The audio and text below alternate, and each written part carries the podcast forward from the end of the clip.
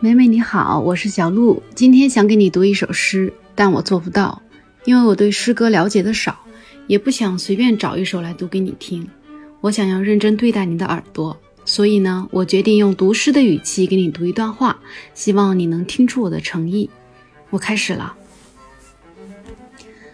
早起吃饭，阳光灿烂，叮咚一声，微信来了，打开一看。吕东发的，吕东，协聊会的产品经理，私底下我亲切地称他为“变态东”，因为他总是跟我分享他那些独特的想法，这种独特并不被我珍惜，所以我将其称之为“死变态”，希望他能找到那个珍惜他独特的人。不要再去烦扰无辜的同事了。哦，跑题了，果然是我呀。吕东发来信息，让我给幸运听众梅梅读一首诗。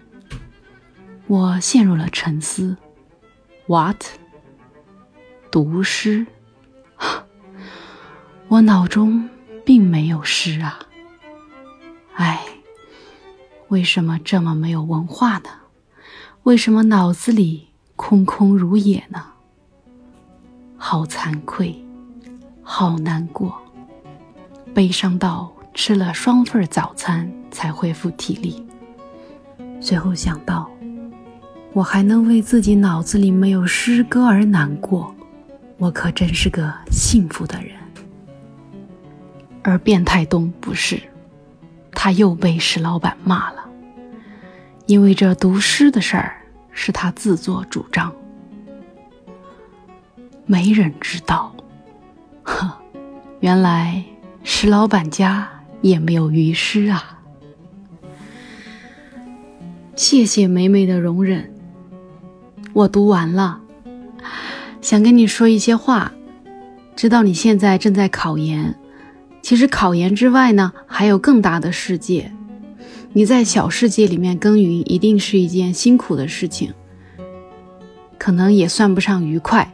但是等以后你回望这一路呢，你会为自己感到骄傲。我通过考研，也很大程度上改变了自己的人生轨迹。希望你也一样，勤奋的去学习，坚定的去坚持。勤奋是人类最美好的品质之一很高兴看到你正在呈现这种品质。祝你每一天都开心达到自己想要的目标。